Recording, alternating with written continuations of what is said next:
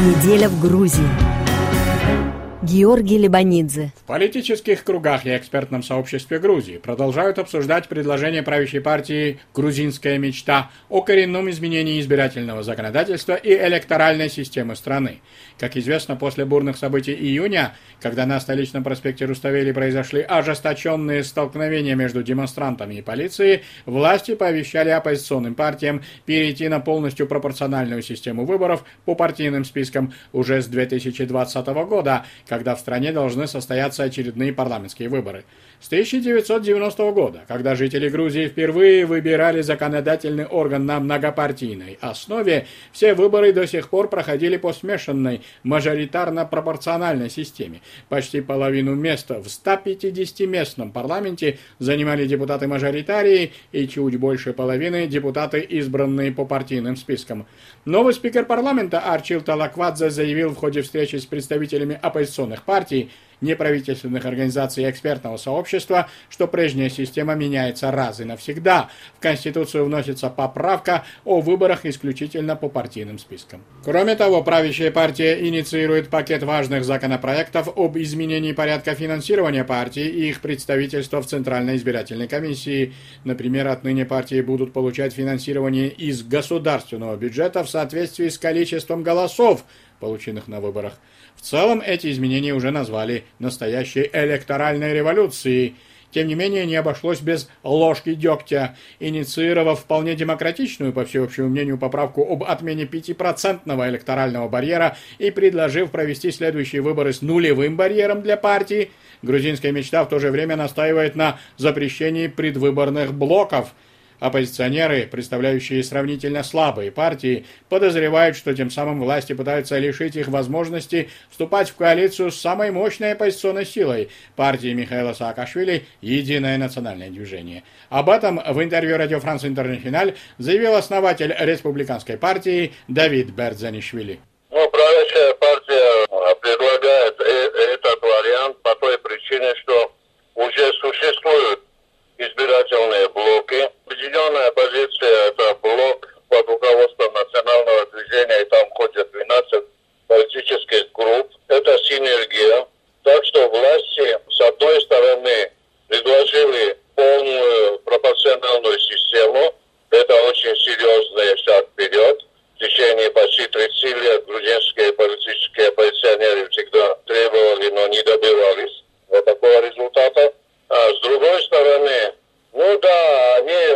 Подложили там маленькие мины. В первую очередь это касается блоков. Можно создавать блоки де-факто. Если какая-нибудь политическая группа очень заинтересована быть в блоке э, с национальным движением, ну эта группа может э, представить своего кандидата в список национального движения.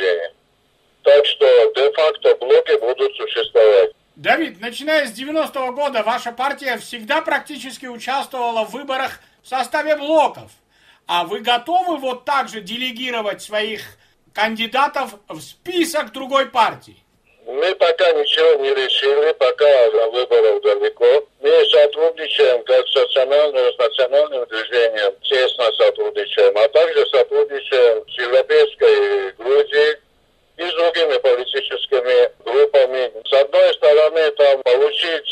несколько мандатов республиканская партия,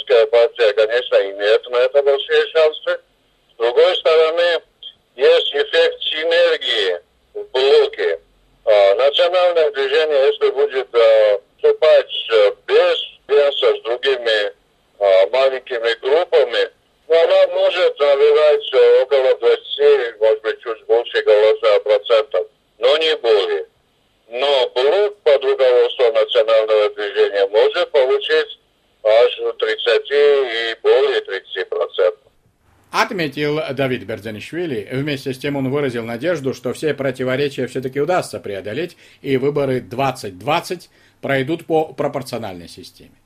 Важным событием минувшей недели стал допрос в суде по требованию прокурора, бывшего ген-менеджера оппозиционной телекомпании «Рустави-2» Ники Гварамия, Прокуратура потребовала допроса в рамках уголовного дела о финансовых махинациях в Руставе-2. Гуарамия пока проходит свидетелем по этому делу, но после допроса в суде он не исключил, что его статус вскоре изменится и его арестуют. Гуарамия считает происходящее местью со стороны правительства и лично председателя правящей партии, миллиардера Бидзини Иванишвили, которого он часто ругал нецензурными словами в прямом эфире. Напомним, что именно в эфире Рустави-2 журналист Георгий Габуния разразился нецензурной бранью и в адрес президента России Владимира Путина. Ника Гуарамия оставил пост генерального директора самой популярной и влиятельной в стране телекомпании после решения Страсбургского суда по правам человека человека, подтвердившего вердикт Верховного суда Грузии о возвращении Рустави-2 прежнему владельцу, бизнесмену Кибару Халваши, который аффилирован с правящей партией и миллиардером Иванишвили. Конституционный суд Грузии удовлетворил иск народного защитника страны о признании неконституционным уголовное наказание за приобретение и хранение тех видов наркотиков, которые не вызывают быстрое привыкание.